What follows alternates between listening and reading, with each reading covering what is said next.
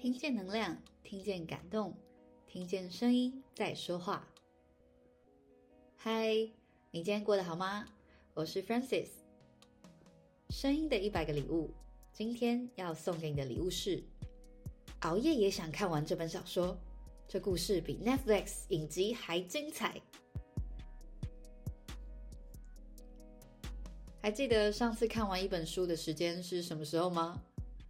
在行动装置普及的现代，我最常看的书应该是脸书。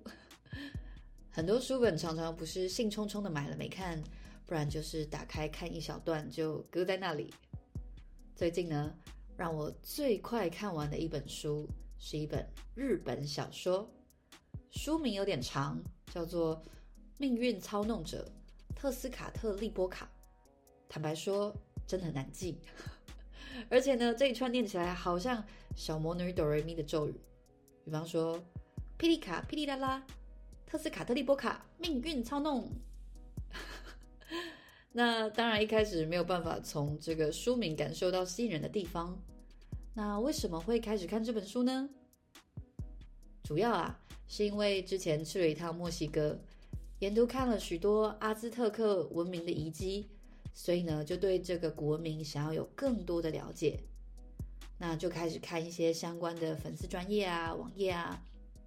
刚好呢，看到一个粉丝专业叫做玛雅国驻台办事处，在推荐这本小说，就提到说，哎，这本小说呢，里面有一些跟阿兹特克文明相关的介绍，应该说是这个内容跟阿兹特克文明有关。所以呢，我就上网看了这个试阅的前面几章。看着看着就陷进去了，那试阅的部分看完，就觉得啊，好想再往下看哦，所以就马上买了电子书继续往下。那这个一本五百二十八页的小说，竟然两三天就翻完了，哇，这简直就跟追剧一样。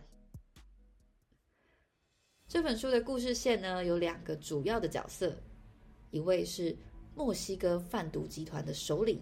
瓦米洛，瓦米洛跟敌对组织发生冲突，举家遭到歼灭。唯一活着的他，用尽各种手段逃离墨西哥，筹备着他的复仇计划。瓦米洛在离开的过程呢，辗转去了其他国家。藏身在印尼的时候，他遇到一名日本器官贩售中介，两人一拍即合，决定合作开创前所未有的跨国事业。心脏买卖。于是，瓦米洛到日本，透过心脏买卖这个事业，重建起专属他的犯罪集团。而另一名主要角色，是瓦米洛在日本川崎遇到的一位少年，他叫做小双。小双是墨西哥与日本人的混血儿。瓦米洛认识小双的时候呢，小双的父母都已经离开人世了。瓦米洛发掘出小双的独特才能，将他纳入麾下，视如己出，教导他关于阿斯特克的文明、特斯卡特利波卡的事物。不知不觉间，小双从瓦米洛身上得到从未体验过的家人的感觉，但却也卷入一场牺牲人命的庞大计谋。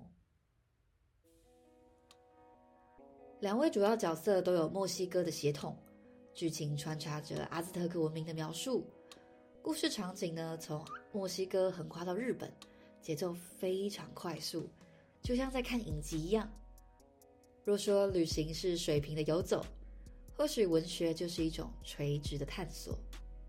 透过作者的文字，不止随着主要角色的行动，在不同国家的地区快速移动。也在现代跟古代文明的时空穿梭，十分过瘾。《命运操弄者》这本小说也在二零二一年同时获得直木赏跟山本周五郎赏，是睽违了十七年的双冠王。直木赏是日本文学界最重要的奖项之一，颁发对象呢是已经出版作品的通俗小说。大家可能听过比较有名的作家，像是东野圭吾。呃，宫部美幸他们都有得过直木赏，而山本周五郎奖呢，评选对象呢也是大众文学，所以不用担心这是一本很难懂的作品。下面是书中一段让我印象很深刻的文字。对于小双来说，时间并非主体或事物的容器，而是生命本身。时间才是主词，是时间在体验这个世界。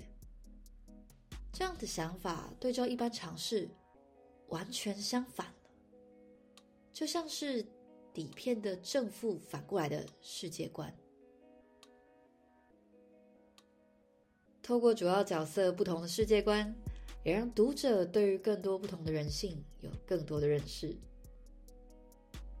看完这本书后呢，真的很好奇，作者究竟是有怎么样的背景，可以写出架构如此完整、元素又丰富的作品。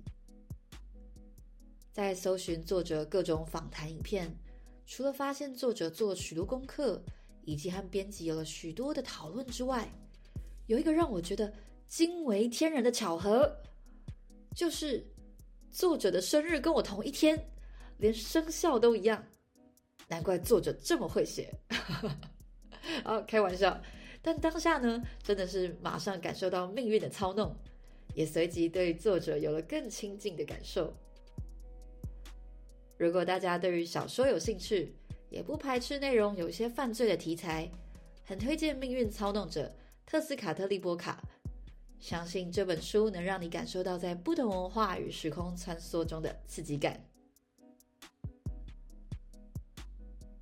本节目由一群喜欢声音的朋友一起共同录制而成。如果你喜欢我们分享的内容，欢迎您订阅我们的 Podcast，给我们五星评分。也邀请您在 Apple Podcast 留言分享你的收获或感动，这将是给我们持续制造礼物的动力。我是 Francis，我把声音当作礼物送给你。